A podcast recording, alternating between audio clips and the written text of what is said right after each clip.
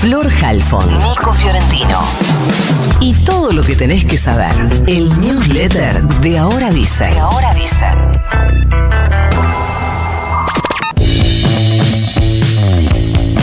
Angeladísimo el ingeniero Mauricio Macri que después de cargarse primero a la reta, después a Massa en alianza con Milei y en plenas tratativas para de mínima sostener un doble timón en el futuro gobierno, ayer le salió llamativamente todo bien en el ámbito judicial. Por un lado fue sobreseído en la causa por espionaje eh, de, a los familiares de las víctimas de Lara San Juan. Recuerden que es el expediente que lo que investigaba era si había sido legal o no la infiltración y el seguimiento y el recabado de información sobre las actividades de familiares de víctimas de esa tragedia. Digo, no es que se investiga si los habían espiado, espiado, los espiaron.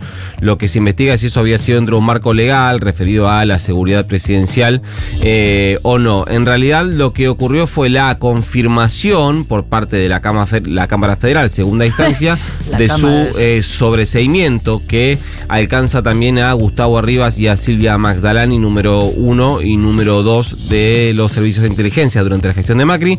El fallo lo firman los jueces Jacobucci y Borinsky, sí, el mismo Borinsky que iba a jugar al pádel a Olivos cuando Macri era presidente. Por otro lado, también revocaron el sobreseimiento de Cristina Fernández de Kirchner en la causa que investiga la ruta del dinero K, así le dicen. Lo hizo la misma Cámara Federal, pero otra sala. En este caso son los jueces eh, Mariano Llorens, arquero del equipo que jugaba en la Quinta de Macri, y Pablo Bertuzzi, puesto a dedo por Macri como camarista cuando era presidente. En este caso, lo curioso es que Cristina había sido absuelta por el juez Casanelo a pedido del fiscal Guillermo Marijuán de quien podrán decir cualquier cosa menos que es kirchnerista. Recuerden que Marijuán, en esta misma causa, en la que termina pidiendo el sobreseimiento de Cristina, había mm, eh, hecho pozos, había cavado pozos en Santa Cruz porque le había dado la información de que había guita enterrada en la Patagonia. Bueno, sin embargo, eh, esto lo digo para que, para que entienda que si, había sido eh, sobreseídas, porque efectivamente eh, no había un solo elemento para avanzar, sino María Juan con muchísimo gusto lo hubiese hecho. La Cámara Federal lo. Y otro dato importante, que la Cámara Federal revoca el sobreseimiento de Cristina y reabre la investigación por un pedido de una ONG macrista que se llama Bases Republicanas, que además primero fue aceptada como creyente por la Cámara Federal, había sido rechazada como creyente por el juez Casarelo Vaya a saber uno por qué ahora lo aceptaron. Y si esto fuera poco, Macri también consiguió que la justicia frene las elecciones en Boca, que iban a ser este domingo. Es por la misma causa que viene eh, avanzando respecto al planteo que hace la oposición, en este caso Macri y Andrés Ibarra, por los padrones, cuestionan el ingreso de 13.000 socios activos en 2021.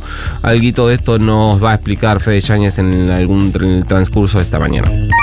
Ayer hubo eh, múltiples cumbres de gobernadores. Por un lado se juntaron los de Juntos por el Cambio en una reunión muy tensa en la que básicamente se chocaron dos líneas. Por un lado los Cogo, los que quieren gobernar eh, o co-gobernar o quieren un escenario de co-gobierno con Milei. Y los Gober, los que dicen que fueron elegidos para ser una oposición responsable que garantice la gobernabilidad. En un rato eh, profundizo esto, pero spoiler, terminó todo mal, mal, muy mal, pésimo en esa reunión. Pésimo pésimo, pésimo. Por otro lado, se juntaron los gobernadores peronistas. Acá ya no nada terminó mal porque ya venía mal desde antes. Eh, fue más que nada como un llanto generalizado. Estuvieron todos los gobernadores electos, pero también los salientes. Muchos de ellos de los que perdieron sus provincias, como Capitanich, Bordet o Uñac, por citar solo algunos casos. Lo curioso es que en el tramo final de la reunión se sumó Guillermo Francos, quien va a ser el ministro del Interior de Javier Milei, y a la salida abrió un pequeñísimo manto de dudas sobre la idea de llevar a cero toda la obra pública que financia el Estado Nacional. Dijo, bueno, vamos a ver si hay alguna que ya, que ya está muy avanzada que hay que terminar. Bueno, veremos si hay otras que si se pueden financiar de otra manera. Veremos si hay algunas que se pueden postergar. Veremos, veremos, veremos. Quien ya volvió al país es el presidente electo Javier Milei después de una muy satisfactoria gira por los Estados Unidos. Eh, al menos así lo consideraron en su eh, equipo de trabajo. Ayer estuvo con Jake Sullivan, el hombre de Joe Biden en materia de seguridad, el hombre más fuerte de la Casa Blanca en materia de seguridad, fue recibido con honores en la Casa Blanca. También eh, tuvo, mantuvo diálogo con el FMI. Ayer Cristalina Georgieva dijo estar muy interesada en ayudar al próximo gobierno, aunque parece que por ahora eso no va a implicar el envío de guita fresca, la ampliación de la deuda que tiene la Argentina con el fondo, eh, o al menos no mucha guita. Eh, esto lo decía Georgieva mientras Toto Caputo le revisaba la cartera, básicamente, así que por eso salieron a aclarar esto. Pero por lo pronto los dólares en la Argentina se mantienen a la baja y las acciones de empresas argentinas siguen al alza, por lo que los mercados hasta acá muy buena onda con el jabo. Igualmente, en pocas horas, a las 10 puntualmente, casi sin dormir, salvo que haya dormido en el viaje de vuelta desde Washington, Minei va a encabezar una reunión muy importante, va a juntar a sus dos bloques, diputados y senadores, para empezar a delinear un poco su estrategia parlamentaria. Dos cuestiones centrales, por un lado, definiciones sobre el paquete de leyes que va a enviar. Recuerden que dijo que va a convocar a sesiones extraordinarias desde el 11 de diciembre. Por otro lado, muchos de ellos quieren saber qué es lo que va a pasar con la presidencia de la Cámara de Diputados. No hay consenso interno del bloque de Milei que, sobre qué hacer con esto, sigue dando vueltas la opción Ritondo, sigue dando vueltas la opción Randazo y ahora se relanzó una opción que había surgido al principio, después se pinchó y ahora parece que puede volver a activarse, que es la de Miguel Pichetto. Por último, ayer la Comisión de Juicio Político de la Cámara de Diputados finalmente firmó el dictamen de acusación por mal desempeño contra los cuatro miembros de la Corte Suprema de Justicia. Además, rechazó todas las impugnaciones hechas desde Junto por el Cambio. El dato llamativo es que para tener los votos necesarios, el Frente de Todos tuvo que reemplazar en la comisión a dos diputados con origen en el masismo, en el Frente Renovador, porque Massa no quería saber nada con la avanzada contra la Corte.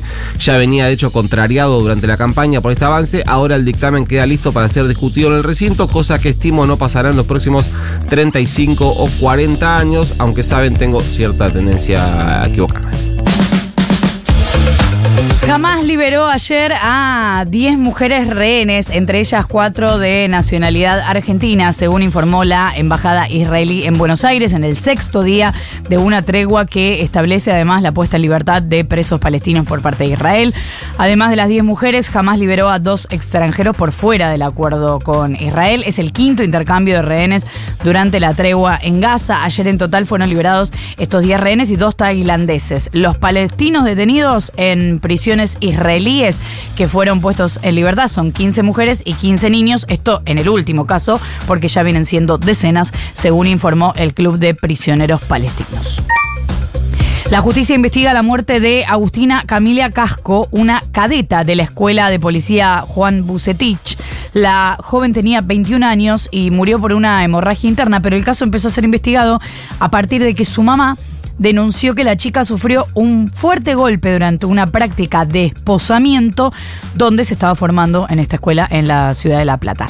El viernes 17 de noviembre empezó su franco, dijo que estaba con dolores corporales, después el dolor se agudizó, fue al hospital de Ituzaingó, los médicos le confirmaron que tenía un cuadro de abdomen agudo, anemia aguda y líquido alojado en la cavidad abdominal fue derivada a la clínica provincial de Merlo a terapia intensiva, la operaron y a la semana murió. Lo que dice su mamá es que la estudiante le dijo que días antes de esos primeros dolores, Camila había sufrido un golpe en la cintura y en el bajo vientre durante esta práctica que les digo de esposamiento. El tren patagónico vuelve a funcionar desde hoy después de haber quedado suspendido por trabajos de mantenimiento y verificación de vías. El viaje turístico une Bariloche con Perito Moreno y con el tren expreso Río Negrino. Lo que todavía no tiene fecha es la reactivación del tren de pasajeros. Mandamos el news. Chao.